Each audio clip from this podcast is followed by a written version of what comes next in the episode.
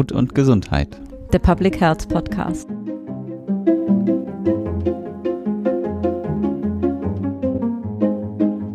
Ja, herzlich willkommen zum Podcast Armut und Gesundheit, der Public Health Podcast.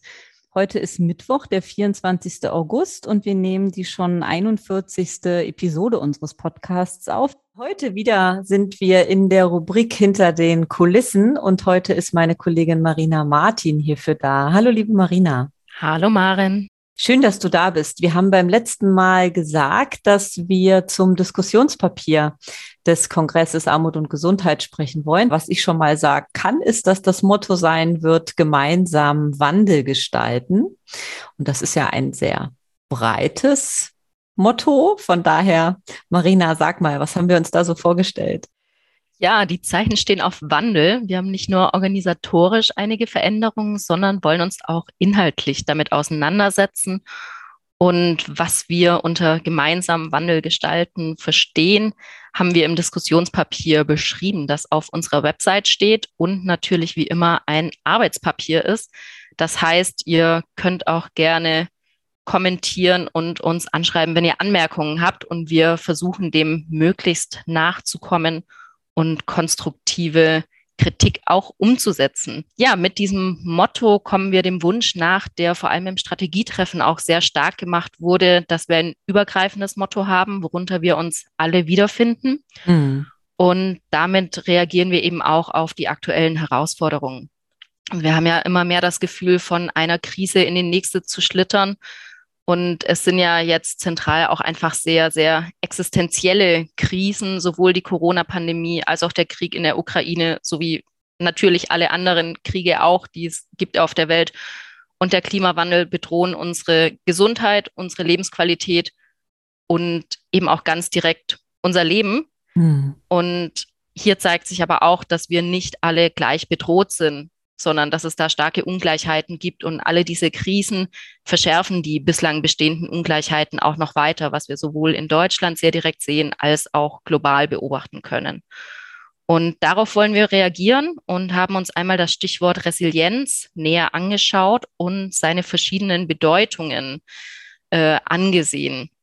Resilienz, also Widerstandskraft, zielt auf die Stärkung und Bewahrung von Bestehenden ab und zu einem reflexiven Resilienzverständnis gehört aber auch erstmal die Frage zu stellen, was überhaupt bewahrenswert ist, um nicht unhinterfragt am Status quo festzuhalten mhm. und mhm. Systeme zu festigen, die wir eigentlich gar nicht haben wollen, weil sie uns schaden.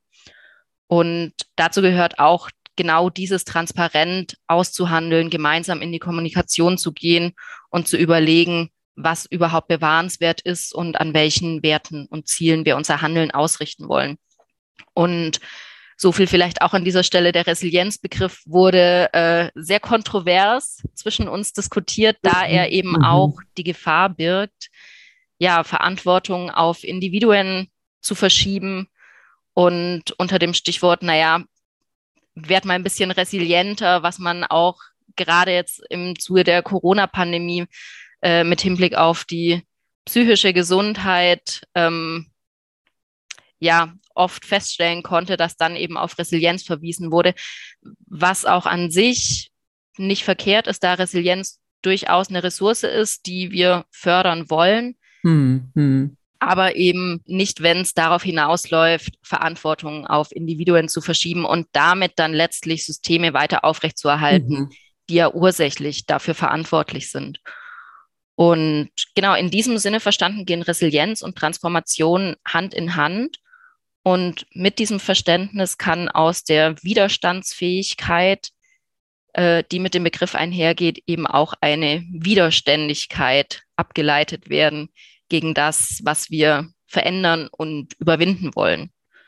Und wie auch im vergangenen Jahr strukturieren wir den Kongress entlang der fünf Handlungsfelder der Ottawa Charta und haben im Diskussionspapier auch natürlich nur ganz kurz beispielhaft anskizziert, was das runtergebrochen auf die einzelnen Handlungsfelder bedeuten kann, um hier den Einreichprozess ein bisschen zu erleichtern und sich ein bisschen besser in den Handlungsfeldern verorten zu können.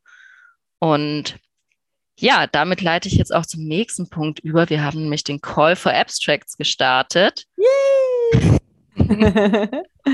Ein riesiger Schritt für uns und wir sind ja sehr gespannt, was uns alles erreicht. Bis zum 9. September können Beiträge eingereicht werden. Und genau, wir freuen uns auf alles, was wir da lesen dürfen und ähm, freuen uns auch über vielseitige Einreichungen, wirklich von Wissenschaft, Praxis, Zivilgesellschaft, im Idealfall auch Politik und natürlich in gemeinsamen Austausch, denn wir wollen den Austausch zwischen diesen Gruppen stärken und anregen und wollen auch einen interdisziplinären Austausch auf dem Kongress. Denn Gesundheit ist eine Gemeinschaftsaufgabe, die Bewahrung unserer Lebenswelt, äh, unserer Lebensgrundlage ist eine Gemeinschaftsaufgabe. Und da wollen wir auch gucken, dass wir ein bisschen aus unserer Public Health Blase herauskommen, ganz im Sinne des Health in All Policies Ansatz und wollen uns dafür breit vernetzen. Und ja, eine Gruppe, die ich jetzt noch nicht angesprochen habe, Studierende vielleicht noch ganz kurz, die können natürlich auch Beiträge einreichen. Wie in den vergangenen Jahren auch haben wir zwei studentische Formate und auch hierfür kann einmal direkt über unsere Webseite eingereicht werden und es wird aber auch noch extra Aufrufe geben und hierfür ist die Frist auch noch mal ein bisschen länger. Aber wenn jetzt Studierende zuhören und sich sagen, Mensch, ich habe da gerade eine Abschlussarbeit geschrieben oder arbeite an dem Projekt und würde das gern vorstellen. Wir freuen uns riesig über Einreichungen. Und Absolut. Genau, alle Infos zum Call stehen auf unserer Website. Und für Fragen oder Anregungen sind wir natürlich auch jederzeit ansprechbar und anschreibbar.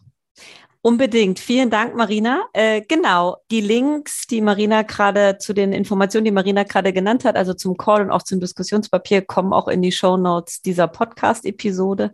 Von daher ähm, seid ihr da hoffentlich dann schnell da und auch gut informiert. Und genau, spread the word, also leitet den Call auch gerne weiter, äh, gebt uns Rückmeldungen zum Diskussionspapier. Ähm, wir hatten das schon auch breit äh, gestreut, breit, ein bisschen breiter gestreut im Vorfeld unter den Förderern des Kongresses, den Mitveranstaltern und den Mitgliedern der Programmkomitees. Da gab es auch schon ein paar Impulse, die wir eingearbeitet haben. Das ist und bleibt ein Arbeitspapier äh, und nicht der Weisheit letzter Schluss. Von daher, genau, äh, lasst uns wirklich gemeinsam die Zukunft gestalten und schöne Impulse auf dem Kongress Armut und Gesundheit dazu diskutieren. Denn zum Status, der, den es vor der Pandemie gab, äh, zu dem möchten wir nicht zurück, sondern wir möchten ein, eine neue Welt, die krisenfest und auch sonst uns zufriedener, glücklicher und gesünder macht. Und da sind ganz viele AkteurInnen auf dem Kongress, die da einen Beitrag leisten können. Und genau, wir laden herzlich ein. Macht da mit,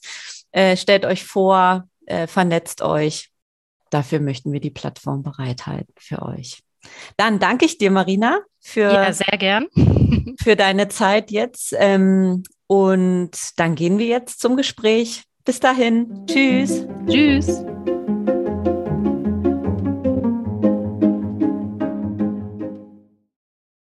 Ja, herzlich willkommen äh, zum heutigen Interview im Rahmen des Podcasts Armut und Gesundheit der Public Health Podcast erneut mit tollen Diskutantinnen, das kann ich schon mal sagen, und einem interessanten Thema, nämlich Public Mental Health oder psychische Gesundheit. Für das Kongressteam ist heute mein Kollege Julian Bollmann dabei. Hallo, lieber Julian. Hallo. Und ich, mein Name ist Maren Janella. Und heute geht es weiter in unserer sechsten Staffel, in der wir die Diskussion des Kongresses ein wenig nachbetrachten und vor allem weiter diskutieren möchten. Und in den letzten Folgen haben wir zum Beispiel zur Veranstaltung der ÖGD, ein moderner Public Health Dienst oder zum Novellierungsbedarf am Präventionsgesetz gesprochen. Und wer das nochmal nachhören möchte, der Link kommt in die Show Notes. Und in den kommenden Episoden wollen wir nun entlang der fünf Handlungsfelder der Ottawa Charta, die ja auch den nächsten Kongress wieder rahmen, weiter diskutieren und eine kleine Nachbetrachtung und einen kleinen Ausblick starten. Und heute geht es um das zweite Handlungsfeld der Ottawa Charta, das gesundheitsfördernde Lebenswelten heißt. Und mit wem wir diskutieren, Julian, das verrätst du uns. Ja, genau. Ja, wir haben uns für die Diskussion zu dem Handlungsfeld dazu entschieden, Maria Gies und Ulrike Ravensieberer einzuladen. Maria Gies ist Mitarbeiterin der Hamburgischen Arbeitsgemeinschaft für Gesundheitsförderung e.V., kurz der HAG. Unserer Schwester Hamburg. Genau. Und betreut dort das Arbeitsfeld Gesundes Aufwachsen und hier auch unter anderem das Elternprogramm Schatzsuche. Herzlich willkommen, Maria Gies. Ja, danke für die Einladung. Und zum Zweiten darf ich Frau Professorin Ulrike Ravensieberer ganz herzlich hier in unserer Runde begrüßen. Sie ist Professorin für Versorgung von Kindern und Jugendlichen am Hamburger Universitätsklinikum Hamburg-Eppendorf. Viele, die sich mit der Kinder- und Jugendgesundheit beschäftigen, kennen sie entweder direkt oder aus der Literatur denn in ihrer Funktion als Forschungsgruppenleiterin an der Klinik für Kinder- und Jugendpsychiatrie, Psychotherapie und Psychosomatik leitet sie die Forschungssektion Child Public Health und leitet da unter anderem die Bella-Studie oder auch die HBSC-Studie. Für alle, die sich hier nicht ganz so gut auskennen, kommen die Links zu den Studien auch in die Show Notes. Das lohnt sich auf jeden Fall, sich damit zu beschäftigen und reinzugucken. Und äh, ja, vielleicht kurz die Abkürzung. Die Bella-Studie steht für die Befragung zum seelischen Wohlbefinden und Verhalten und ist eine Modulstudie aus der Studie zur Gesundheit von Kindern und Jugendlichen, also der KICS-Studie zur psychischen Gesundheit und gesundheitsbezogenen Lebensqualität des Robert-Koch-Instituts. Die HBSC-Studie steht für Health Behavior in School-Aged Children und ist die größte europäische Kinder- und Jugendgesundheitsstudie der Weltgesundheitsorganisation. Schön, dass auch Sie heute mit dabei sind. Herzlich willkommen, liebe Ulrike Ravensieberer. Ja, danke schön für die Einladung auch von mir. Ja, gerne. Und beide kennen sich. Nämlich hat das schöne Elternprogramm Schatzsuche seinen Anfang genommen, als Frau Ravens-Sieberer noch aktiv war im Vorstand der HAG, das aus Transparenzgründen. Und auch Gesundheit Berlin-Brandenburg betreibt das Elternprogramm Schatzsuche. Daher haben wir unter anderem auch dieses Projekt ausgewählt. Und die beiden Kolleginnen kennen sich und Maria Gies und ich kennen uns auch gut.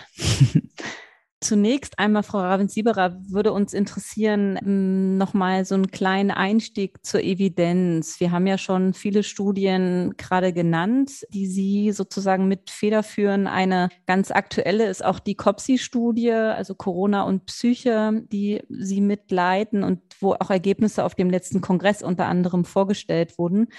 Und alle machen deutlich, dass die Kinder- und Jugendgesundheit durch die Pandemie schon ganz schön, wie soll ich es formulieren, in Mitleidenschaft ähm, gezogen wurde. Und ich fände es spannend, wenn Sie uns nochmal da ein bisschen was zu sagen könnten. Es gibt ja zum einen auch im Rahmen dieser Studien auch den sogenannten sozialen Gradienten, also dass häufig Phänomene vor allem die Menschen betreffen, die wir als sozial benachteiligt bezeichnen, auch in, auch hier dann Kinder und Jugendliche. Also ne, Kinder ähm, in sozial benachteiligten Lebenslagen haben unter der Pandemie und auch unter den Eindämmungsmaßnahmen mehr leiden müssen. Zudem wurde konstatiert, dass die Bedürfnisse von Kindern, Jugendlichen und Familien in der Pandemie zu wenig und vor allem auch zu spät in den Blick genommen wurden. Und auch die mentale Gesundheit sei massiv beeinträchtigt ähm, worden. Und da gibt es so Ergebnisse, die darauf hindeuten, ne, dass mehr Ängstlichkeit, mehr depressive Symptomatik zu sehen ist. Deckt sich das ähm, mit Ihren Erkenntnissen, beziehungsweise wie sehen Sie, wie blicken Sie aktuell auf die Daten? Wie geht es den Kindern und Jugendlichen? Ja, also vielen Dank für die Frage. Ich glaube, ich kann so ein bisschen was zu den Ergebnissen der COPSI-Studie so als Evidenz vorwegstellen. Ja. Ähm, wir haben ja jetzt zwei Jahre Pandemie hinter uns und mit unseren Daten, das ist äh, COPSI, haben Sie richtig gesagt, steht für Corona und Psyche und mhm. ist eine bundesweite Längsschnittstudie, die wir am Anfang der Pandemie ins Leben gerufen haben und ähm, die auch äh, bevölkerungsbezogen ist, also die deutsche Bevölkerung mit den Familien abbilden soll und mhm. ähm, wir können jetzt mit unseren Daten auf die ersten 18 Monate der Pandemie zurückblicken. Und ähm, uns war es wichtig, dass wir eben auch Kinder und Jugendliche selber befragen, aber mhm. auch ihre Eltern, äh, wie es ihnen geht während der Pandemie,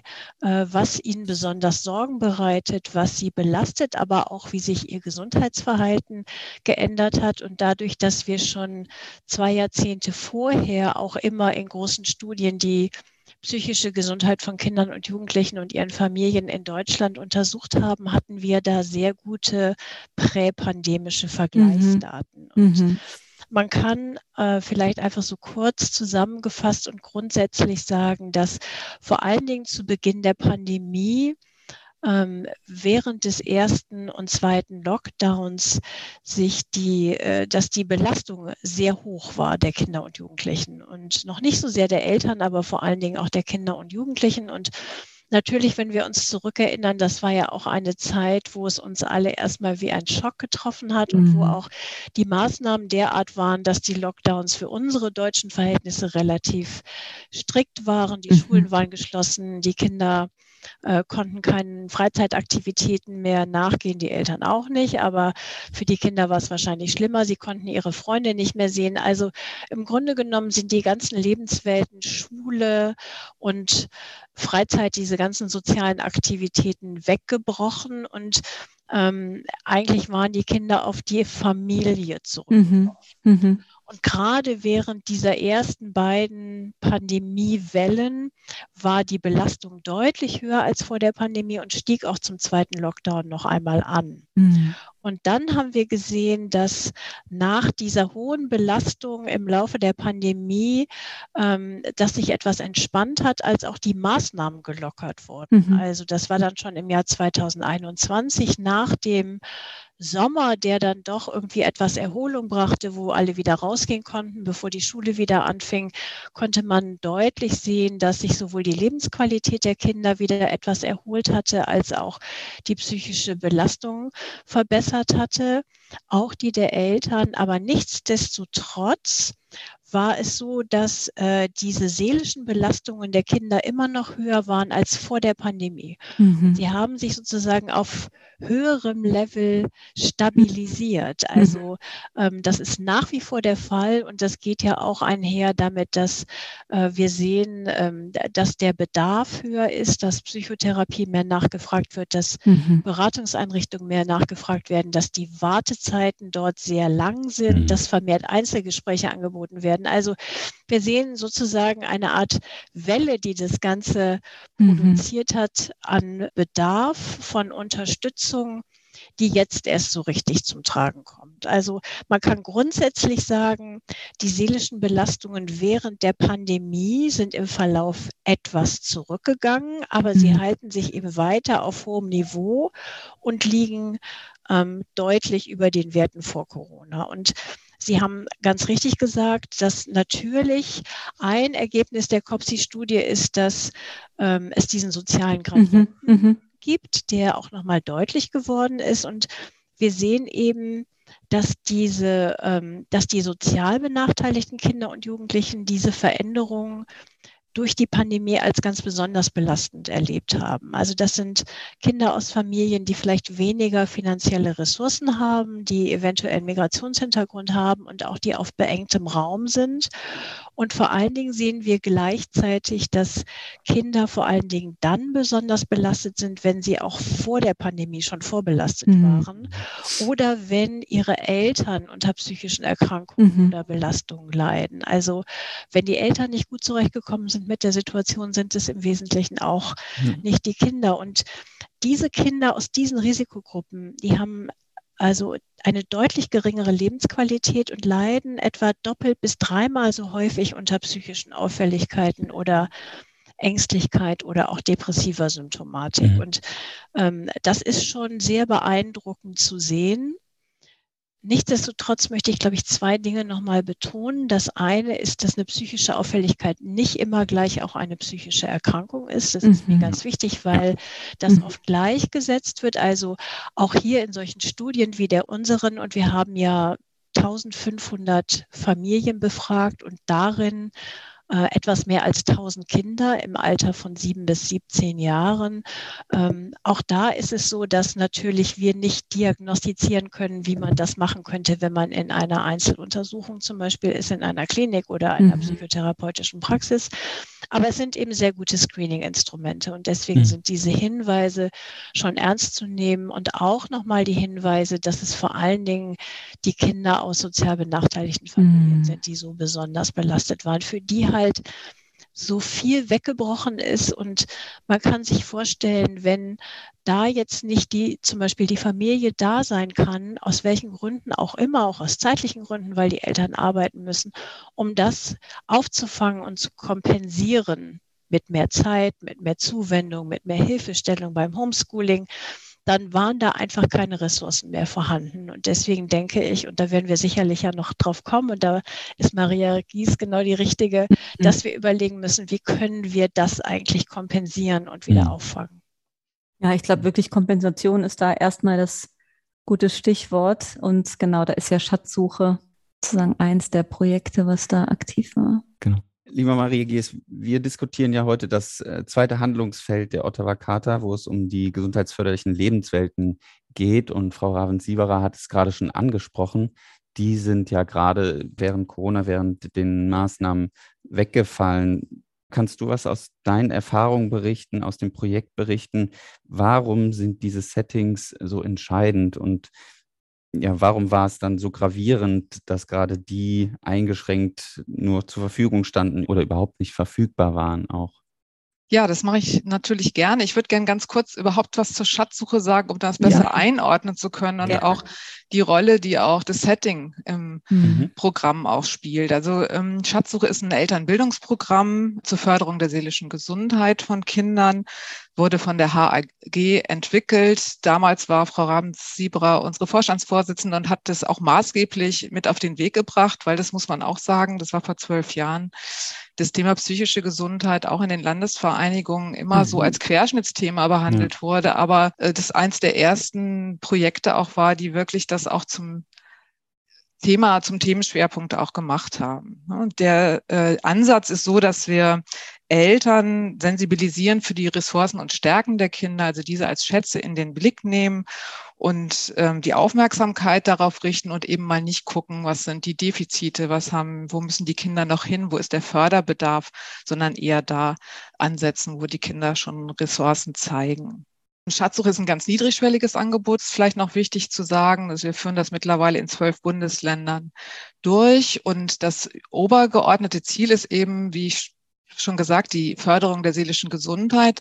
Aber, und da kommt schon der Setting-Gedanke mit rein, wir arbeiten gar nicht direkt mit den Kindern, mhm. sondern wir mhm. arbeiten erstmal auf Ebene der Erwachsenen. Also wir arbeiten, wir arbeiten ganz direkt mit den Fachkräften und äh, empowern die Fachkräfte, geben ihnen, stellen ihnen Materialien zur Verfügung, bieten ihnen eine Weiterbildung an, damit die eigenständig dann mit den Eltern in ihren Einrichtungen arbeiten können. Und ähm, wir bleiben Ansprechpartnerinnen für die Fachkräfte, aber die Fachkräfte werden eben auch zu Ansprechpartnerinnen der Eltern für die psychische Gesundheit. Und das ist auch was Neues, äh, dass wir nämlich auch die Fachkräfte befähigen, ähm, auch Elternbildung zu betreiben. Also das mhm. ist überall, steht das in den ähm, mhm. Anforderungen mhm. drin, dass die Zusammenarbeit mit Eltern ganz wichtig ist, aber es gibt eigentlich ganz viel, wenig Instrumente dafür und auch in der Ausbildung gibt es ganz ja. wenig, äh, wird das thematisiert, wie mache ich eigentlich professionell Elternbildung und es gibt auch kaum Zeit dafür. Also wirklich Zeit, die die Fachkräfte haben, um mit Eltern zusammenzuarbeiten, aber auch, komme ich gleich noch zu, auch im Setting, also auch an Netzwerkstrukturen äh, sich zu beteiligen, Netzwerke zu gründen oder dorthin zu gehen oder andere Angebote auch in Anspruch zu nehmen. Mhm. Und ähm, hier im Podcast habe ich gehört, in der Vorbereitung wird ja auch dieses äh, Bild des äh, Dorfes, was man braucht, um ein Kind zu erziehen, ja häufig zitiert. Und ja, das, das, hat, das, das, ist auch ein bisschen überstrapaziert vielleicht, ja, aber es ist ja nicht ganz ohne Grund, ne? ja, weil, weil man schon, weil wir schon natürlich in der Arbeit, wir arbeiten ja immer setting-orientiert, wie wichtig das ist, dass eben die verschiedenen Ebenen auch ineinander greifen und ähm, auch alle, glaube ich, die Erfahrung machen, dass nur das Ganze auch wirklich dann äh, Sinn macht. Und ähm, gerade in der Kita laufen einfach wahnsinnig viele Stränge zusammen. Also mhm. da begegnen sich die Eltern, die Kinder, die Fachkräfte, die Großeltern, aber auch ganz viele ähm, externe ähm, Personen aus dem Unterstützungssystem, also Therapeutinnen, das Jugendamt. Wir machen im Rahmen der Weiterbildung, machen wir immer so ein Netzwerksatom äh, mit den Fachkräften und das ist echt faszinierend, wer da alles in die Kita mhm. kommt. Da sind Künstlerinnen, da kommt die Feuerwehr äh, und äh, es gibt ganz, ganz, ganz viele KooperationspartnerInnen aus dem Setting, aus dem Quartier und die kommen in die Einrichtung, aber die Einrichtung geht natürlich auch mit den Kindern ins Quartier, lernt die Orte kennen, nimmt an Angebote in Anspruch. Ähm, also da kommt das ähm, sehr stark zusammen und wir gucken immer schon in der Entwicklung der Programme, dass wir Gremien bilden, begleitende Gremien, in denen wir möglichst auch die verschiedenen Perspektiven des Settings auch schon mit ab bilden in der Entwicklung. Also zum Beispiel bei Schatzsuche, dass wir wirklich die Elternperspektive mit einbeziehen, Elternvertreterinnen dabei haben, aber auch Fachkräfte aus der Kita, Trägervertreterinnen, aber eben auch die Wissenschaft oder die Politik, die alle aus ihrer Perspektive auf die Gesundheit dann des Kindes gucken und ihre Expertise einbringen und ähm, so eben auch das Setting schon so ein ganzes Stück ähm, abbilden. Und damit haben wir einfach sehr, sehr gute Erfahrungen mhm. gemacht. Kannst du vielleicht nochmal auch so darstellen, was kriegt ihr zurückgemeldet in diesen Fortbildungen oder Weiterbildungen, die ihr ja auch während Corona und erschwerten Bedingungen und mit viel Absprachen mhm. umstrukturiert habt, aber fortgesetzt habt. Was kriegt ihr da für Rückmeldungen von den Fachkräften? Wo fehlt da der Zugang so? Also was macht es wirklich aus, dass diese Kita-Schließungen dann stattgefunden haben?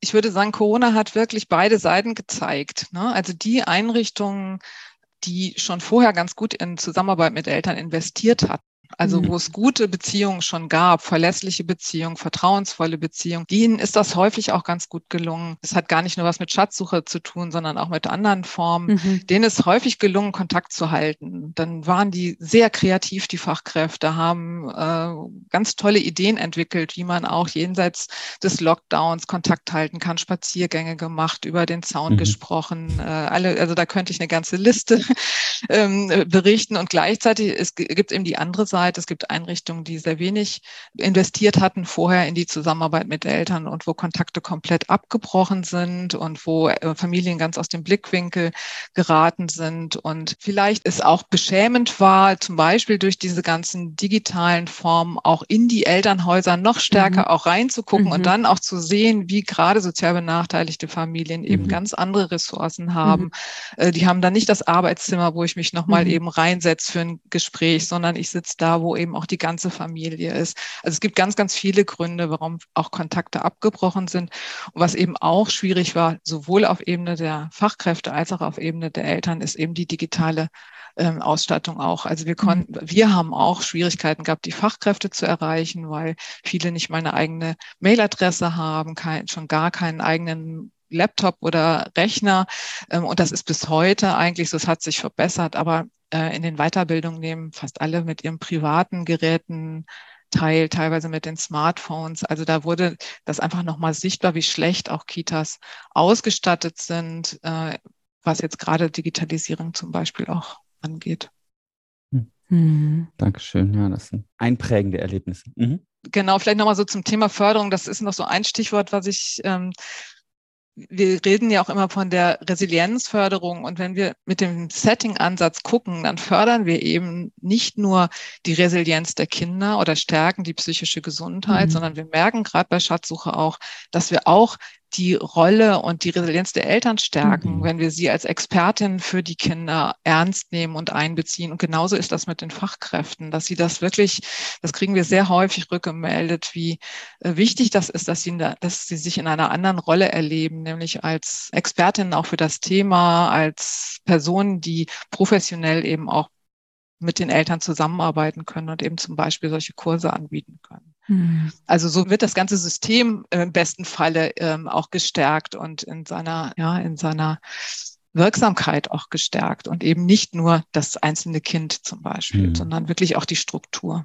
Also vielleicht darf ich da noch mal äh, unbedingt ja, weil ich das so spannend finde und weil ich für mich schließt sich da auch immer wieder ein Kreis, weil äh, in Schatzsuche, wie Maria Gies ganz richtig sagt, geht es ja um die Resilienz mhm. und wir konnten an unseren Daten der COPSI-Studie ganz deutlich sehen, wenn diese Ressourcen oder die Schutzfaktoren für die Kinder da sind, auch in Form von einem sehr guten Familienklima, mhm. dann ist es halt einfach etwas, was sie gut durch die Pandemie getragen hat. Übrigens übrigens viele Kinder gut durch die Pandemie getragen hat. Also wir wollen mhm. ja nicht so tun, als wenn jetzt alle äh, immer nur darunter gelitten haben. Gerade zu Anfang der Pandemie war es so, dass viele Familien gesagt haben, wir genießen das auch, mehr Zeit miteinander zu verbringen und unseren Kindern näher zu sein. Mhm. Aber trotzdem ist es eben ganz genau so, dass bei den Familien, wo die Kinder nicht zu Hause aufgefangen werden können, wo sie mhm. aufgrund auch fehlender Ressourcen der Eltern keine Wertschätzung erhalten und deren Sorgen und Nöte eben nicht gehört werden, dass es denen besonders schlecht geht. Also wenn eben Freunde, Schule und Freizeit wegfallen, dann bleiben nur noch die Eltern. Und wenn die nicht gestärkt werden, wie Frau Gies das eben gesagt hat, und wenn die die Ressourcen nicht haben, dann ist es auch, fehlt es den Kindern und Jugendlichen. Also das darf man, glaube ich, nicht unterschätzen. Also wenn die Eltern für die Kinder und Jugendlichen aus welchen Gründen auch immer nicht da sein können, jetzt physisch oder auch psychisch, dann wird das eben zum Problem. Und deswegen ist es genauso wichtig, ähm, die Eltern in einem solch ein Programm zu stärken, weil es ja sonst keine Strukturen gibt, wo Eltern eigentlich systematisch gestärkt werden. Hm. Und deswegen finde ich das äh, so wichtig, dass hier eigentlich über die Fachkräfte, dass die Eltern erreicht und es den Kindern zugutekommen kann. Hm. Hm. Ja, absolut, absolut. Ich fand es nochmal ganz spannend. Ähm, Maria Gies hat es angesprochen und Sie am Anfang so ein bisschen, Frau Ravens-Sieberer. Ich bin nicht so ein Freund davon. Ich weiß nicht, wie es Ihnen geht, in dieser Krise dann immer auch irgendwie Chancen zu sehen und so. Ich mag dieses Bild nicht. Ich, also, gibt so Momente, da finde ich das äh, fast zynisch. Aber was ich schon finde, ist, dass das Thema mentale Gesundheit nochmal anders in den Fokus gerückt ist durch die Pandemie, wenn auch verspätet. Aber ich habe den Eindruck, da ist so ein kleines Fenster aufgegangen und würde das gern nochmal mit Ihnen besprechen. Ich habe Gesundheitswissenschaften studiert und habe in meinem Studium so den Unterschied zwischen Old und New Public Health ähm, gelehrt bekommen und dass man quasi Old Public Health äh, gar nicht mehr will und New Public Health, also weg von sozusagen Infektionskrankheiten, die es damals gab, hin zu nicht übertragbaren Erkrankungen, die jetzt im Fokus stehen und dass es sozusagen nochmal natürlich da was ganz anderes anderes braucht. Und dann kam die Pandemie und wir waren quasi in Old Public Health Classic, haben uns quasi isoliert äh, und haben versucht, diese Pandemie einzudämmen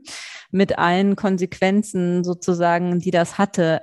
Was ist so Ihr Eindruck? Was hat das dem Thema, also ich erlaube mir jetzt mal diese Formulierung, was hat die Pandemie dem Thema mentale Gesundheit denn gebracht? Vielleicht auch? Sehen Sie da auch ein Möglichkeitsfenster und wie sollten wir das nutzen, wenn Sie es auch sehen? Also ich, Sie haben es ja ganz schön beschrieben, also sozusagen diese übertragbaren Erkrankungen und die Infektionskrankheiten eigentlich versus mhm. chronische Erkrankungen und mhm. nicht übertragbare Erkrankungen.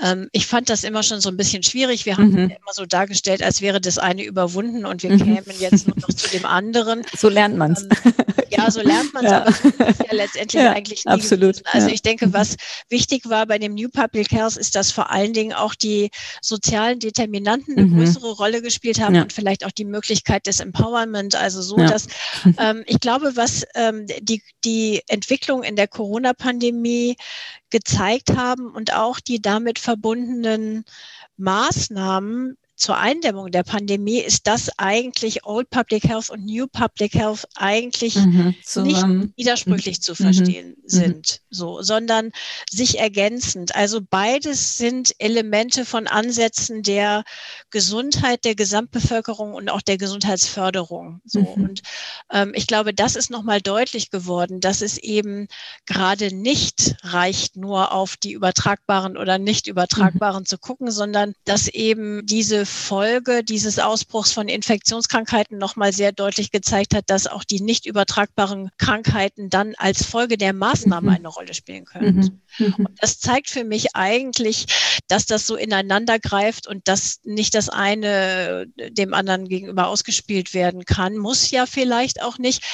Also was das jetzt tatsächlich für die Betrachtung von psychischer Gesundheit ähm, bedeutet, das glaube ich, muss ich erst noch zeigen. Denn wie Sie ja vielleicht ahnen oder wissen, ich bin ja auch äh, ein sehr großer Befürworter der nicht nur der Verhaltensprävention, sondern vor allen Dingen auch der Verhältnisprävention. Mhm. Das heißt, wir müssen auch die Bedingungen schaffen, in mhm. denen eben psychische Gesundheit nicht nur von Kindern, sondern gesamtgesellschaftlich mhm. sich gut entwickeln kann. Und das bedeutet, dass wir das auch erstmal jetzt als wichtiges Outcome und Zielparameter immer betrachten müssen, wenn es um die Gesundheit der Bevölkerung geht. Und das meine ich jetzt eben dann nicht nur die Infektionskrankheiten betrachten, aber ich glaube schon, dass es viele Ansätze gibt, das zu tun ich glaube noch nicht, dass wir wirklich strukturell in der Gesellschaft so weit sind, dass wir das immer überall mitdenken.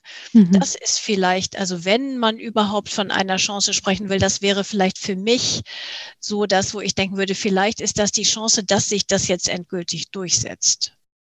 Wie schätzt du das ein, Maria? Du hast ja zu Recht gesagt, ich kann mich erinnern, als wir damals Förderung von Schatzsuche gesprochen haben und als wir überlegt haben, ob wir als Gesundheit Berlin-Brandenburg sozusagen dieses Programm auch umsetzen, ich stimme dir total zu. Das ist auch bei uns eins der einzigen oder ersten Projekte, die wir gemacht haben, wo es um diesen Zusammenhang geht. Wir machen inzwischen noch mehr, aber ähm, das war auf jeden Fall mit, mit auch ein starker Einstieg. Und ich merke auch, dass wir uns als Landesvereinigung wirklich, also vielleicht ist schwer tun das falsche Wort, aber es ist quasi, kommt nicht so automatisch zu uns, uns diesem Thema zuzuwenden. Ähm, wie schätzt du das ein? Siehst du Möglichkeitsfenster und wenn ja, wie sollten wir das nutzen?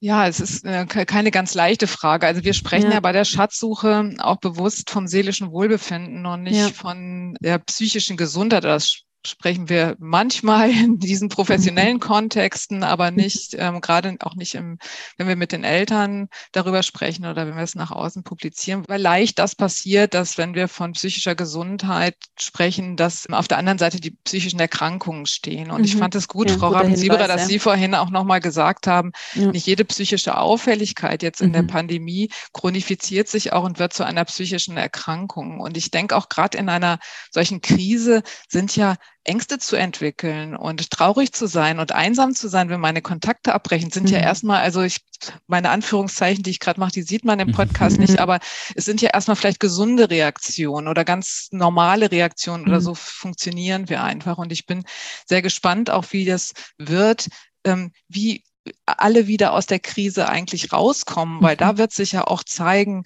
wie resilient auch die Personen sind, um die es geht, weil das ist ja, ähm, also wie, wie gesund kommen wir da raus und was brauchen jetzt auch alle, damit das gut gelingen kann. Mhm. Und das treibt mich gerade um und das ist jetzt eine sehr subjektive Sichtweise, aber mein Eindruck ist auch, dass die jetzt, nachdem auch viel Fokus auf die Kinder war und wir das ganz gut analysiert haben, die Erwachsenen vielfach noch so ganz gut durchgehalten haben und jetzt gerade eine ganz große Erschöpfung bei den Erwachsenen, also mhm. vor allem auch bei den Eltern mhm. eintritt. Also da kommen noch andere Krisen ja gerade dazu, die auch belastend mhm. sind. Ähm, und das hat ja auch wieder Auswirkungen auf die Psyche der Kinder und auf das Wohlbefinden der Kinder. Und deswegen also es bleibt und es wird weiter sein ein, ein ähm, ganz, ganz wichtiges Thema. Und ich glaube, dass es einfach noch mehr Ressourcen auch tatsächlich braucht, um das gut zu bewegen. Weil, also ich äh, ähm, erinnere mich wirklich auch noch so an die Anfänge, dass es, dass immer gesagt wurde, na ja, äh, in der Gesundheitsförderung, Bewegung, Ernährung und wenn man mhm. das alles doch richtig macht, dann ist man doch auch psychisch gesund.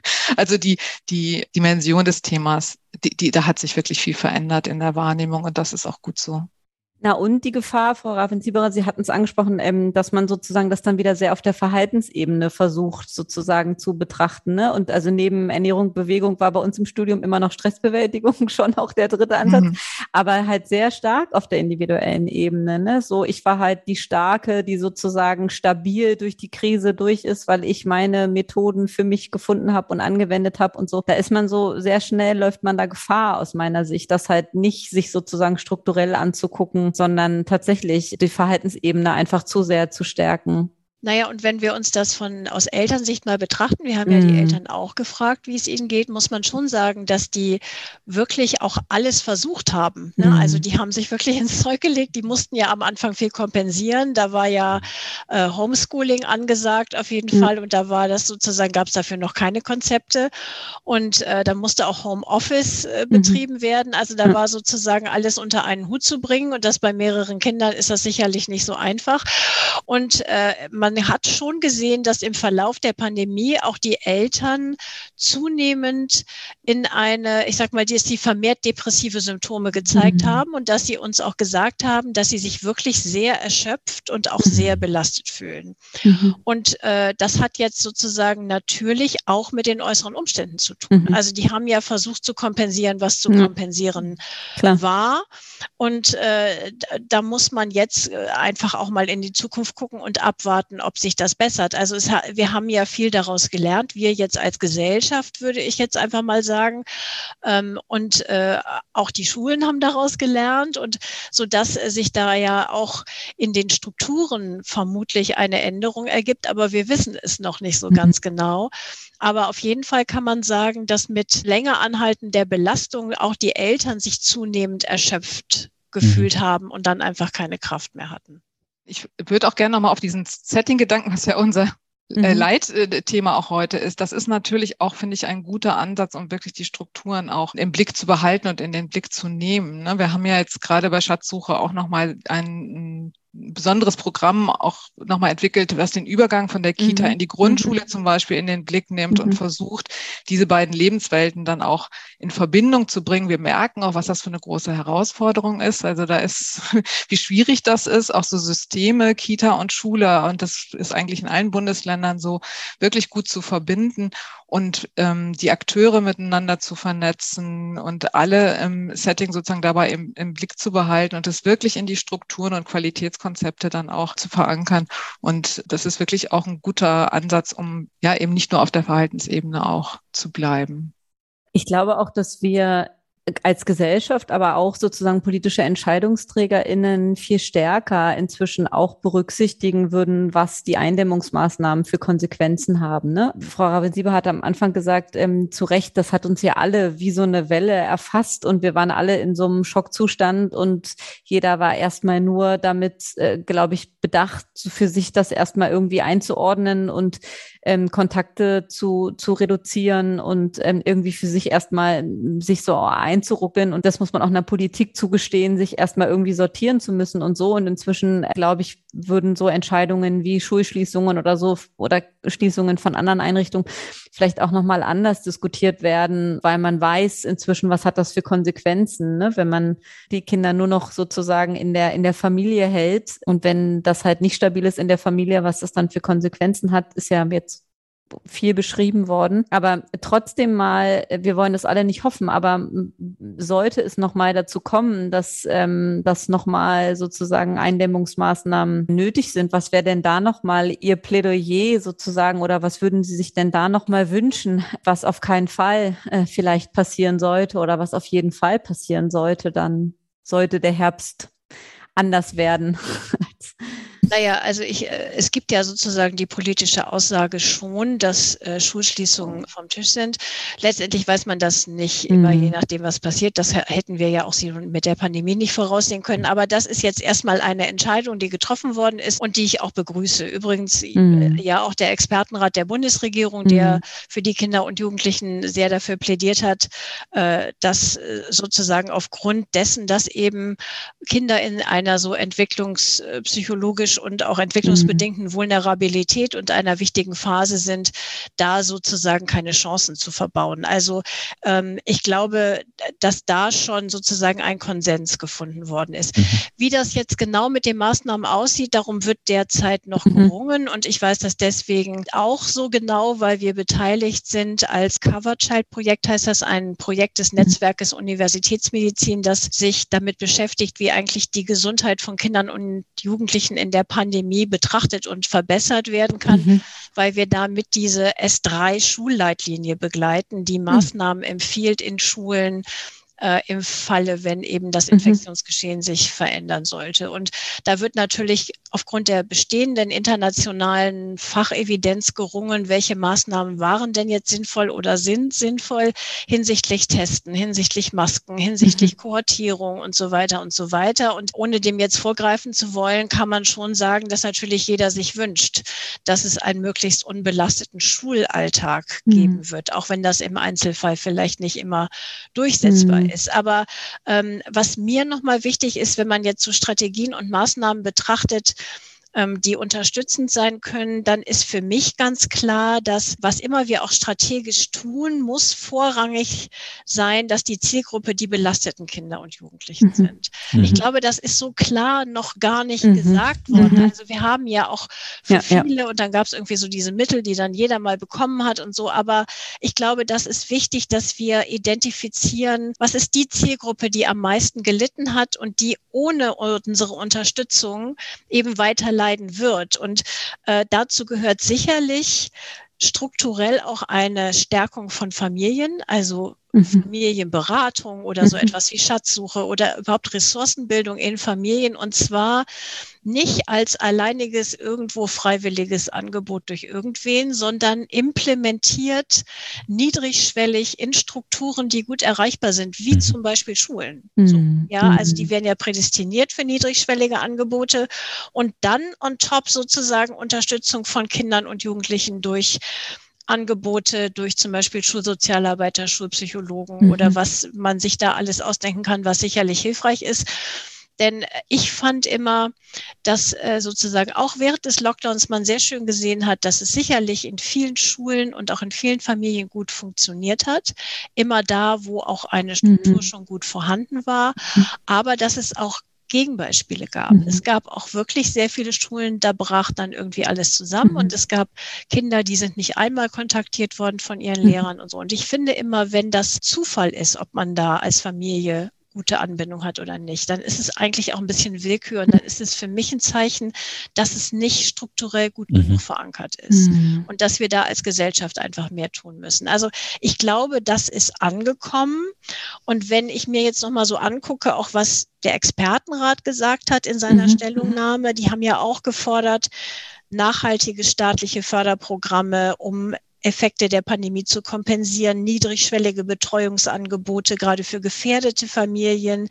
Eben damit geht auch einher, eventuell digitale Infrastrukturen verbessern, so für eine solche Welle. Mhm, Ausbau mhm. psychosozialer und psychotherapeutischer und psychiatrischer Angebote, auch wieder niedrigschwelliger. Also das ist alles gesagt und es ist mhm. alles gewollt. Und jetzt, glaube ich, ist die Herausforderung, wie kriegen wir das A finanziert und B auch wirklich umgesetzt in den Strukturen. Strukturen. Mhm. So. Und da ist so ein bisschen manchmal meine Sorge, je weniger wir jetzt so die Pandemie spüren, mhm. desto mehr könnte das in Vergessenheit mhm. geraten. Ja. Und das fände ich schade, weil wenn wir dann nächstes Jahr nach einem vielleicht nicht so leichten Winter wieder anfangen zu diskutieren, wer braucht es denn mhm. jetzt, dann haben wir einfach Zeit verloren. Mhm. Mhm. Maria, wie schätzt du das ein? Ja, ich kann mich da hundertprozentig anschließen. Das ist mhm. ähm, genau das, was ich auch ähm, denke. Ich würde vielleicht noch ergänzen, dass ich es gut fände, mehr aus Sicht der Familie auch zu denken, mhm. also gerade auch aus der Sicht von sozial benachteiligten Familien zu denken und die auch möglichst auch einzubeziehen in mhm. die Planung von Maßnahmen und von Ideen und ähm, was jetzt äh, auch so Strukturen in den, in den Einrichtungen angeht, dann haben wir im Moment noch das große Dilemma auch des Fachkräftemangels. Also mhm. das wird äh, ein Problem sein, was wir nicht äh, für den Herbst regeln können. Aber langfristig finde ich schon wirklich sehr, sehr wichtig, auch gerade den Kitas. Das ist noch mal schwieriger eigentlich, finde ich, in den Schulen auch noch mehr Ressourcen zur Verfügung zu stellen, mhm. um sich wirklich auch in diesen Prozessen engagieren zu können und auch dort, wir können so viel lernen aus den Kitas. Die haben zum mhm. Teil auch so tolle Ideen entwickelt, jetzt in der, auch sehr, sehr kreativ Ideen entwickelt in der Pandemie und die könnten so ein gutes Bindeglied sein ins Setting, ins Quartier, ähm, in die Schulen rein. Aber die haben definitiv ganz, ganz wenig Ressourcen dafür und sind ja gerade in Not, überhaupt die Kinder gut mhm. zu betreuen. Und das äh, finde ich einfach auch nochmal ganz wichtig, die, die Kita wirklich als Bildungsort, ähm, nicht nur für die Kinder, sondern überhaupt als Bildungsort auch zu betrachten und als Begegnungsstätte mhm. im Setting. Äh, also das wäre so mein Plädoyer und da würde auch der Corona-Pandemie oder anderen Pandemien eben sehr zugutekommen, weil es ähm, grundsätzlich verlässliche Strukturen mhm. ähm, herstellt, die dann eben auch greifen in so einer Situation. Und noch finde ich einen, einen Aspekt, der mir da nochmal wichtig ist, dass so eine, so eine verlässliche Struktur wirklich sich auch durch Kontinuität auf baut. Ne? Also wenn ich das äh, aufs Nähkästchen plaudern darf, meine Tochter war in der Kita die gesamte Corona-Zeit, also kommt jetzt in die Schule. Und ähm, was da an Fluktuation auch in der Kita war, ähm, äh, jetzt nicht nur durch Corona, aber auch quasi in der Corona-Pandemie und immer wieder neue Erziehende quasi hinzugekommen sind, viele, die länger da waren, weggegangen sind, aus den unterschiedlichsten Gründen. Das hat auch was gemacht, ne? Also mit den Kindern gemacht, mit der Einrichtung gemacht, mit der Dynamik gemacht. Und da habe ich auch noch mal gemerkt, gemerkt, so wie wichtig das ist, dass Kinder, aber auch wir als Eltern einfach verlässliche AnsprechpartnerInnen auch haben und dass das wirklich ein Job sein sollte und muss, der attraktiv ist, der gerne gemacht wird und der mir auch die Möglichkeit äh, bietet, mich da entfalten zu können und dann auch länger zu bleiben. Das würde ich da gerne nochmal gerne ergänzen wollen, weil mir das so aufgefallen ist, auch, ähm, auch in der Pandemie, was da, was da auch passiert ist mhm. sozusagen mhm. in den Einrichtungen. Ne? Ja, kommen wir langsam zum ja. Schluss. Sie haben jetzt äh, von vielen Erfahrungen berichtet und auch gesagt, es wurde viel geschrieben, viel gefordert. Aber vielleicht eine, eine Frage mit zwei Sichtweisen. Wie würden Sie folgenden Satz vervollständigen? In fünf Jahren ist die psychische Gesundheit. Und da vielleicht äh, einmal der Blinkwinkel, was wünschen Sie sich davon ähm, und was wird Wirklichkeit? Vielleicht angefangen, Frau Ravensieberer? Also erstmal kann ich sagen, in fünf Jahren werden wir die COPSI-Studie immer noch machen. Das ist mhm. sozusagen schön für uns, weil mhm.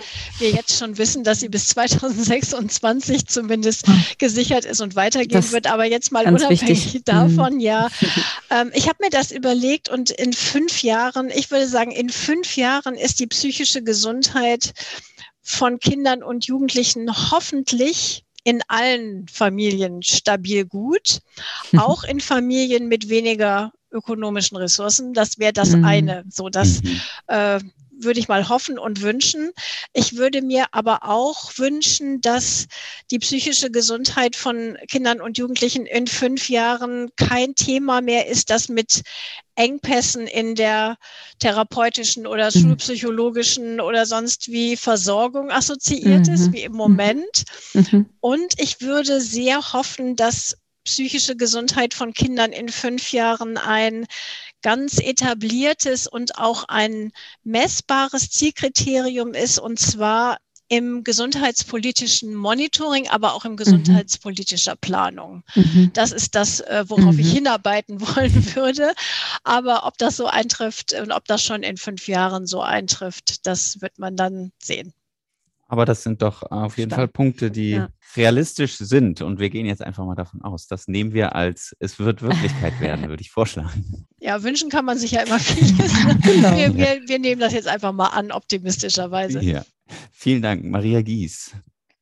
Ja, ist natürlich schwer, ne, so in die Glaskugel zu gucken. Ja. Aber ähm, ich habe mir gedacht, in fünf Jahren ist die psychische Gesundheit als Thema für die Gesundheitsförderung weiter im Fokus und ähm, noch viel stärker auch konzeptionell in den Einrichtungen verankert.